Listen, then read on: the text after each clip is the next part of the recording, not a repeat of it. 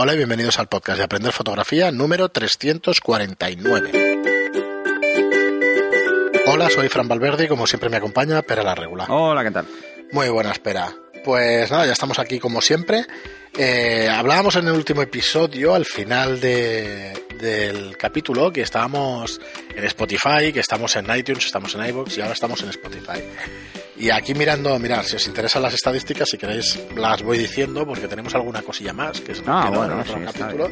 Antes de eso, recordaros que tenéis nuestros ¿Pero cursos tenemos online. las de los tres o...? Ahora te, Vale. no, ahora te explico, de en Spotify, que da más datos de lo que dan Otras de lo que dan otras plataformas. Eso está muy bien. Eh, antes de eso, por eso, repasar nuestros cursos online en aprenderfotografía.online. El día 1 de marzo salió el eh, 10 maneras de convertir tus imágenes en color a blanco y negro de retrato. Y el 15 de marzo saldrá el curso de medición y exposición en fotografía. El 1 de abril tendréis el curso de cómo usar un fotómetro, de, de todas las opciones de un fotómetro y de las mediciones incidente y reflejada, de la luz incidida y reflejada. Y bueno, y nada más recordaros eso, que 10 euros al mes, nada más, que es la mejor manera, creemos nosotros, de aprender fotografía online, tipo Netflix, es el Netflix de la fotografía, por lo menos por ahora, no conocemos muchas más plataformas. Y volvamos al tema este. Mira, teníamos, comentábamos en otro programa, 150 followers y estadísticas. Followers van creciendo, ¿vale?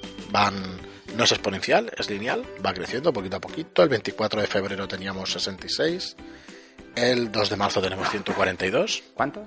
142 y ahora totales 151 followers, ¿vale? Se van apuntando. El género, esto sí que me parece curioso, 74% hombres, 26% mujeres. Necesitamos una mujer en el podcast, pero ya. Pero ya. Jara, habla. Para que hable.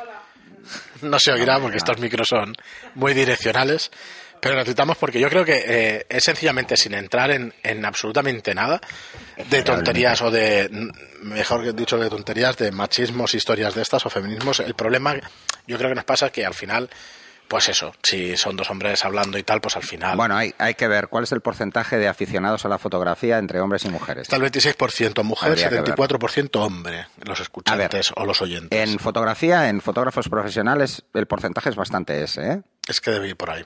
Y en aficionados probablemente pase igual. La edad, para que no veáis que me quedo con el tema de, ni Esto muchísimo menos bien, con el ¿eh? tema feminismo, machismo y tal, la edad. Eh, un 3% del 18 a 22 años. Eso no es feminismo, Que ya me machismo, eso No, es lo género, es. punto, ya Sí, está. eso es género. Bueno, pero es que hoy en día, macho, yo No, no, ya, sé dónde sí, meterme. que tenemos porque- que ir todos con pies de plomo. Sí, hay que tener cuidado. Eh, la edad del 18 al 22%, o sea, perdón, de 18 a 22 años, un 3% de oyentes. Hombre, está bien, ¿eh? Y aquí se invierte ¿eh? la tendencia, 67% mujer, pasa que es muy poquito. El 5% de 23 a 27 años. Y a partir de aquí empieza a crecer de 28 a 34 años, y además es muy igual, mujer y hombre, pero luego ya, a partir de los 35 años, se va directamente a hombres. De 35 a, a ce- a 60 años tenemos un 70% de oyentes, Bueno, hay, 68. hay que tener en cuenta también la aparición del mundo digital, ¿eh? Entonces, la aparición del mundo digital se nota sobre todo en los que son más jóvenes. Sí, a porque partir de 30 para el- abajo. el- la fotografía digital lleva menos de 20 años, o sea que, que tiene que 13, ser... 15 años, que se puso ya, o sea, que estaba en boga o que todo el mundo empezó a comprar cámara, 2005.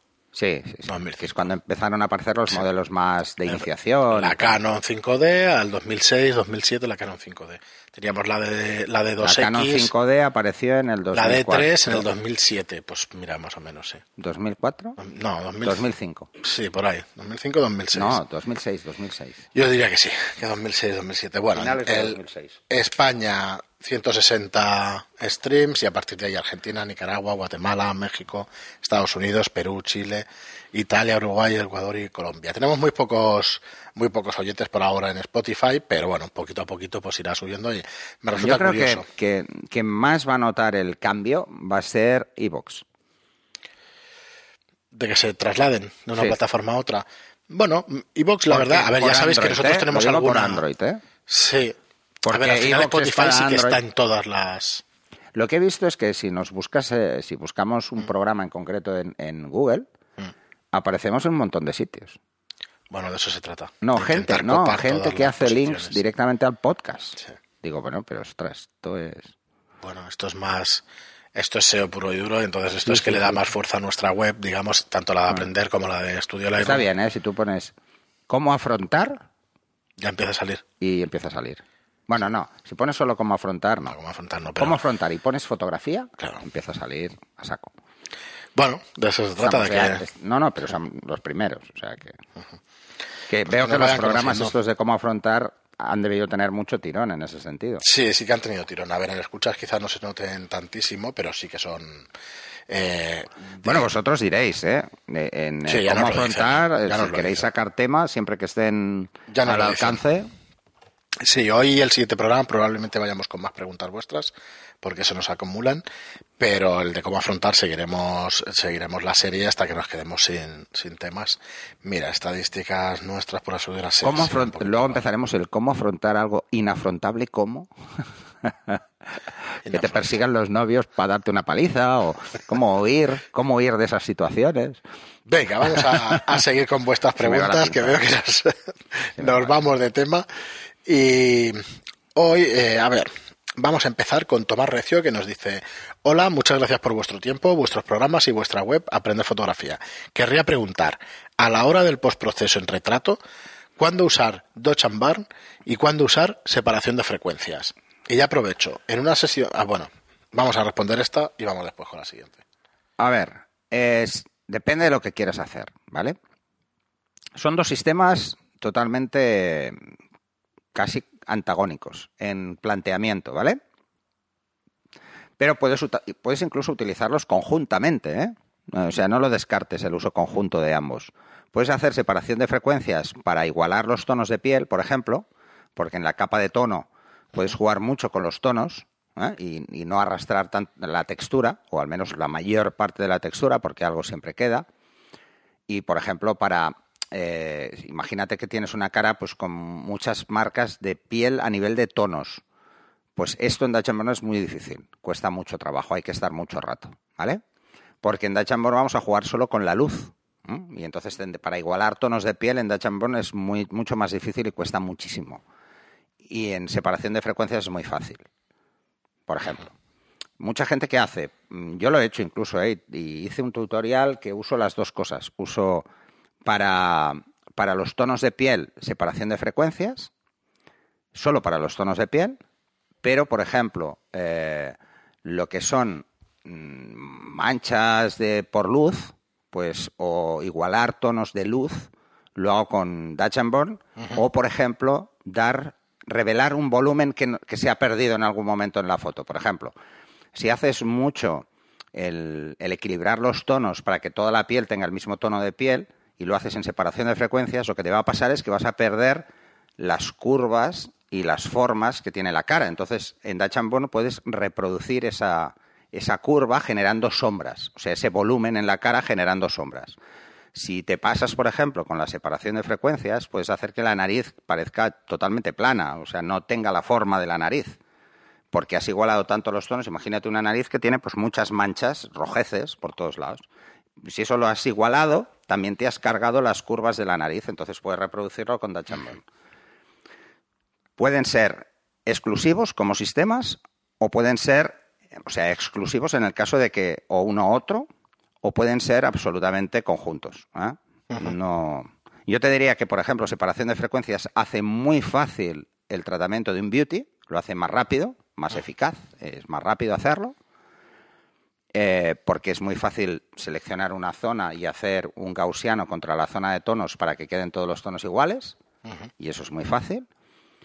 Pero el que es más limpio, o el que además no es destructivo como separación de frecuencias, es Dutch and pero requiere mucha más práctica y más tiempo. Así como separación de frecuencias se puede hacer incluso con el ratón sin problemas, salvo que quieras corregir imperfecciones, que yo nunca te recomiendo, no te recomendaré que uses separación de frecuencias para las imperfecciones, porque aunque no quieras, estás arrastrando texturas, eh, mejor que lo hagas con una capa individual por encima, ¿m? que coja las que hay debajo, y entonces quedará más limpio, porque no solo moverás el tono, sino que moverás también la textura a la vez. Si no, tendrías que aplicarlo en tono y en textura por separado, y eso es un coñazo de separación de frecuencias. Eh, es muy fácil por eso, pero el resultado es más fácil que se te vaya de madre, ¿eh? es más fácil que, que quede muy plástico, ¿eh? Como te pases con esto, hay que ir con mucho cuidado. Separación de frecuencias es un sistema destructivo, o sea, no puedes ir hacia atrás. Puedes ir hacia atrás solo, paso atrás, paso atrás, paso atrás. Pero una vez has cerrado la foto, olvídate de la historia, a no sé que la guardes por separado. Que las nuevas versiones de Photoshop te lo permiten. Eh, pero es destructivo porque no puedes eliminar una parte. Mira, en esta parte me he pasado, voy a eliminarla. Esto, por ejemplo, en Dutch Burn sí que puedes. Te vas a la capa, borras esa parte y vuelves a hacerla. Ajá. Muy bien, y la segunda parte de su pregunta es, y ya aprovecho, nos dice, en una sesión de intercambio TFCD, cuando no hay presupuesto para maquilladora, ¿cómo decirle a una modelo amateur que se tiene que maquillar? O también decirle, eh, o también dice decirle cómo se tiene que, que no, cómo no se tiene que maquillar. A ver. Cómo decirle que se tiene que maquillar o cómo decirle que Lo no ideal se- es contar con una maquilladora que sepa de fotografía, porque, ojo, no es lo mismo, ¿eh? Eh, no se maquilla igual para fotografía que para salir de fiesta. Eh, probablemente si te viene una chica que se maquilla ella mm, como lo hace para salir de fiesta, su cara brille en los flashes como una bombilla. Porque en fotografía hay muchas, en maquillaje para fotografía hay muchas técnicas diferentes, eh, sin llegar a los extremos, que es el uso de aerógrafos y demás, mm, que es lo que se llama maquillaje, tre- eh, maquillaje HD, ¿eh? que ahora está muy de moda. Sí, pues está muy de moda el uso de aerógrafo ahora para maquillar porque establece una capa muy suave y muy fina eh, en la piel y entonces eh, es, es una técnica difícil porque hace falta un aerógrafo, pero es una técnica que, por ejemplo, con las televisiones de alta definición se han suavidad y puesto eso, de moda eh, y es, es lo que, no te da la suficiente ahora. definición un maquillaje normal de un No. aerógrafo. Yo es que he, he pintado con aerógrafo y entonces... No es lo que mismo, no es lo porque mismo. maquillar a pincel hay que ser muy bueno Sí. y un buen maquillador es difícil, eh, caro, además es caro, porque los materiales que usa son caros. Pero mm, partiendo de eso, si se tiene que maquillar la modelo, cuanto menos se maquille, mejor. Es mucho más fácil que tú, te- si quieres subir el tono de la piel o quieres jugar a corregir imperfecciones, lo hagas tú en postproceso, que lo haga alguien que no sepa maquillar. Si alguien que no sabe maquillar se maquilla para fotografía, es fácil que tape excesivamente el poro y enseguida se empaste. Y te dé más trabajo. O sea, pierdas la textura de zonas O sea de la cara. Ni siquiera base. El maquillaje ese base que se pone y Ni tal. siquiera. ¿Vale? Eh, en fotografía, una de las técnicas que se utilizan es hacer el inverso de lo que haría una mujer cuando se maquilla para ir por la calle. Eh, muchas chicas pues se ponen base y luego se maquillan y luego se ponen sombras. En fotografía se hace al revés para evitar el brillo. Eh, la base hace que brille la sombra. Entonces lo que se hace es primero oscurecer la piel, primero mm, poner ese tono mm, y luego cubrirlo con base suave precisamente para fijarlo. No sé si será igual que en la pintura, que cuanto más te des, más brillo tendrá, porque lo pules. Al final lo Sí, estás puliendo. cuanto menos textura tenga la piel, más brilla. Claro. Eso es así. Y donde da la luz, más brilla. Por eso es que al final, cuando pasas mucho maquillaje, lo que haces es pulir, pulir, pulir sobre, sobre, sobre. Y al Entonces final lo que hay que, eh, hay que jugar a matizar en vez de maquillar. Lo ideal que le puedes pedir a una modelo, si se tiene que maquillar ella, es que solo matice los brillos que tú le digas, que son el centro de la frente, el centro de la, o sea, el, el tabique nasal y ligeramente la barbilla o los pómulos, pero muy poco, porque si lo hace mucho puede anular el poro. Si anula el poro, pierde textura y si pierde textura, luego cuando retoques te darás cuenta de que hay zonas que no tienen nada de información a nivel de textura, porque la luz les ha dado tan de lleno y tienen tan poco margen que no se ve. Yo cuando, cuando tengo que hacer fotos a, y no tengo maquilladora, prefiero que es- no se maquillen. Solo hago que se maquillen cosas que, que bueno, que es fácil para un, cualquiera mujer hacerlo, ¿no? Pues labios, párpados, eh, rímel y un poco hacer, pues, eh, pestañas y ya está. ¿Mm? Ya está. Y el resto, la piel, intento que no se la toquen en absoluto. Muy bien, pero pues nada, nos dice gracias de antemano por Eh, todo. perdón, perdón, gracias a porque ti, además hay dos tipos de ma- maquillaje. ¿eh? Sí. Y es una maquilladora es capaz de hacértelo, pero un- una chica si no lo controla mucho, no. Una es el, el maquillaje eh, para evitar los brillos y otra es el maquillaje corrector, que es hacer que las facciones cambien con maquillaje. Esto, si no se sabe mucho, mejor ni intentarlo. Muy bien, pues nada, gracias a ti, Tomás, por, la, por las dos preguntas. Y seguimos con Diego Fernando Melo, que nos dice, cordial saludo, Frank y Pera, envío las fotos en su RAW original. Con, con respecto a mi pregunta en el programa 340. Son varias, pero por lo pesado os envía solo una a modo de ejemplo. Eh, la estuviste viendo, le contestaste, Sí, le en privado y tal, y... Porque le pedimos que nos enviara una foto para ver qué le estaba Claro. pasando. Entonces, bueno, la foto Bueno, no la podemos es- colgar, que no tenemos su permiso. Tú mismo, ¿eh? tú nos dirás si la colgamos. Hmm. A ver, lo que le dije directamente es, si esto te ha pasado en un curso, empezamos mal. Empezamos mal porque eh, mm, el profesor, al poner este esquema de luz, ha cometido uno de los mayores errores que hay en estudio, que es hacer, no tener en cuenta la luz que rebota en el fondo. ¿Y qué te ha pasado? ¿Por qué la ves así como una neblina? Porque has perdido contraste prácticamente es como si fuera un contraluz. Hay muchísima más luz detrás que delante y se te ha roto el pelo. Se ha roto hasta tal punto, que lo estuve probando, que ni bajando a menos 4 conseguía recuperar el pelo. O sea, está pasado más de tres pasos ese pelo. ¿Mm? Ese pelo que es negro se ve gris. Se ve además mal. Luego, si te fijas, el contorno de la piel de los brazos está perdido, no está definido, se ha perdido. Esto es porque la luz que ha pegado en el fondo vuelve hacia adelante eh, y lo pierdes. Entonces, estas fotos son irrecuperables. Qué lástima. ¿eh? Tendrías que jugar con el contraste mucho para que no se note y luego tú en Photoshop reconstruir el pelo roto. O sea, con pincel, pelo a pelo. ¿eh? A ver, no cuesta mucho, pero suelen ser bastante eh, irrecuperables como fotos. Y es una pena, ¿eh? Es una pena porque eh, el posado está bien, eh, la chica es, queda bien, se ve que sabe posar medianamente, o al menos la pose está bien, no, no es... Es bastante natural, no es muy forzada, así que queda bien. Ten en cuenta eso. Eh, Te ha pasado por esto. O sea, esta neblina es básicamente un exceso de luz de fondo. Pega demasiada luz en el fondo, vuelve y se suma a la luz que llega a la modelo. Esto es por suma de luces. Vuelve mucha luz, se suma la que viene en primer plano y rompe. ¿Mm? Pensar que donde choca la luz que vuelve con la luz que llega, si es la misma, suma un paso más. Pues en este caso hay más de un paso. Hay más de un paso. O sea, hay muchísima más luz en el fondo que en el primer plano. Entonces, ese efecto de, de pérdida de contraste es evidente. Pasa con todas las cámaras. ¿Por qué no te has dado cuenta hasta que has llegado a casa? Ah, sí, que eso es ¿Por qué el profesor ni se ha dado cuenta? Primero porque no usaba fotómetro, no ha medido cuánta luz volvía, que para mí es un fallo. Pero este es el fallo clásico de no usar fotómetro. Si no usas un fotómetro, esto te puede pasar, porque eres incapaz de saber cuánta luz vuelve, porque la cámara no lo mide, la luz que vuelve, y menos de un flash, que es tan rápido el destello que no puede medir una cámara. Eh, entonces, al no usar fotómetro, le ha pasado esto. Probablemente la modelo estaba demasiado cerca del fondo. Y solo con alejarla a un paso o dos, probablemente ese problema habría desaparecido. Bueno, pero si querían el fondo blanco, probablemente no han iluminado por Bueno, pero esto es lo que hablábamos de moda Sí, catálogo, sí. ¿vale? Sí, ¿Cómo hay que iluminar el fondo? Claro. Nunca en, en línea recta, porque si no vuelve hacia el motivo. claro. Si lo iluminas totalmente en línea recta, va a volver. La luz se refleja en el mismo ángulo en el que incide sobre una superficie plana. Cada vez me parece más importante esa es que esto es muy importante y esto es física elemental. Sí. Vale, entonces, ese es el problema. El problema es que, eh, eh, como te decía, en la cámara no lo ves. No ves este problema y la mayoría de veces no lo ves ni ampliando. Mm, Si amplías lo ves, ¿eh? Pero muchas veces cuando tú ves la foto tú la ves bien. ¿Por qué la ves bien? Porque estás viendo un JPEG incrustado en tu RAW con un rango dinámico muchísimo inferior. Cuando esto os va a pasar a todos, ¿eh?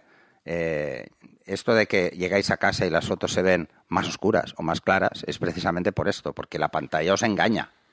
La pantalla tiene un brillo asociado y os puede engañar, os puede llevar a confusión. Lo único que no se confunde es el fotómetro, ¿vale? Pero la pantalla sí. Tú puedes tener la calibración de la pantalla con un brillo menor y entonces no te darás cuenta y otro que la tiene con un brillo mayor sí se da cuenta.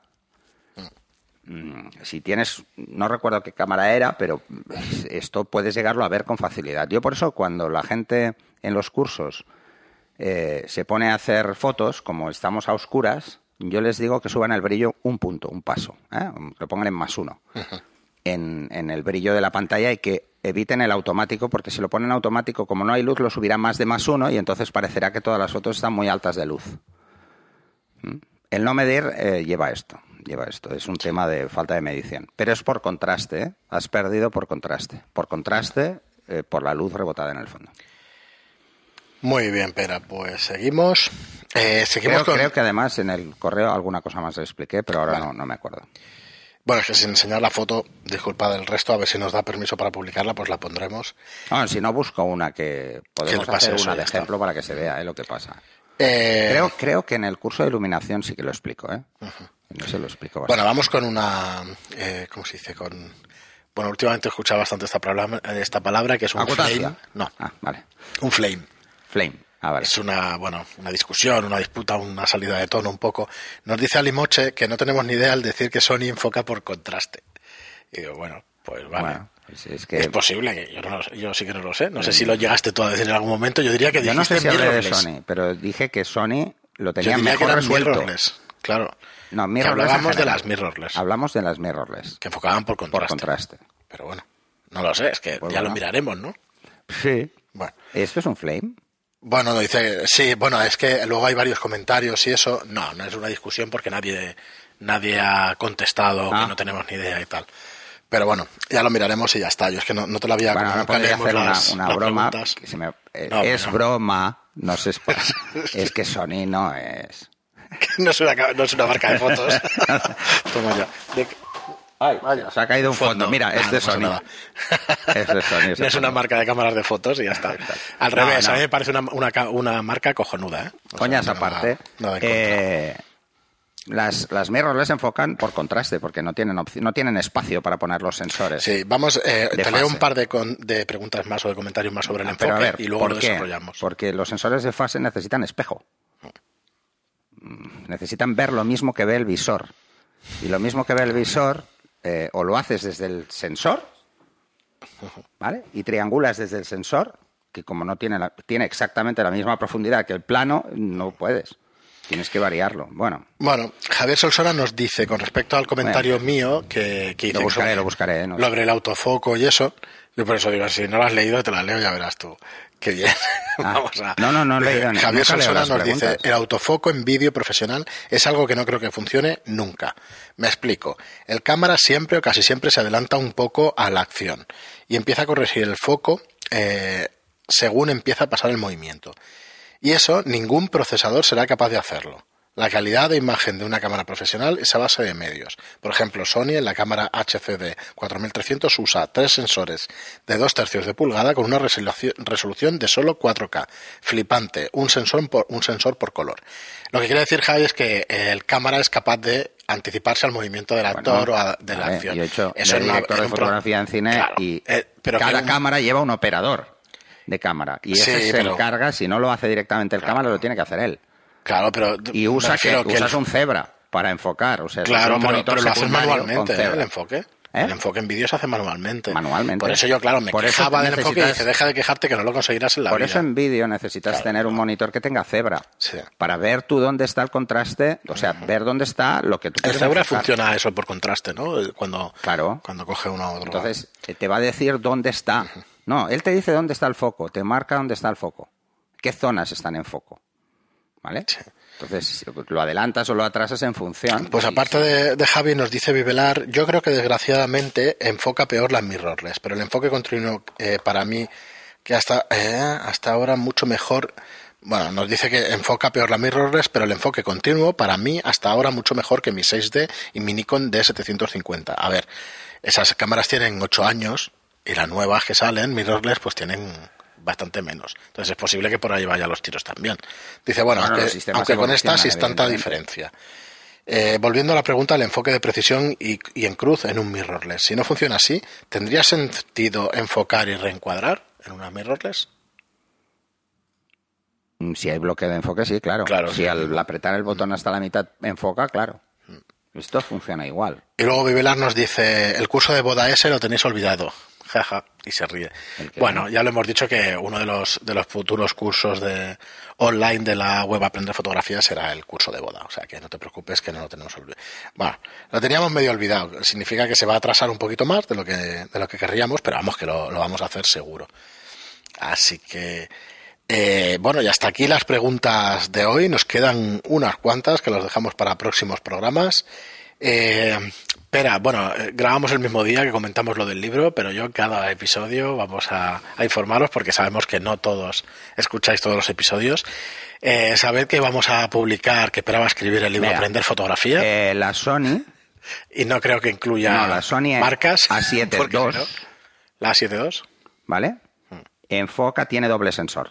Y eso lo dije, que hay algunas que tienen doble, pero que yo no lo, que dice con el tema de vídeo. Y es, es híbrido, detección de fase más detección de contraste. Hace las dos. ¿Vale? No sé si lo hace a la vez. Y una eh, eh, hace que la otra cuadre. Bueno, ya lo miraremos. Pero eso es porque tiene más espacio. Si no, juraría que de Sony no dijimos nada, que eran mirrorless y ya está, pero bueno, es igual.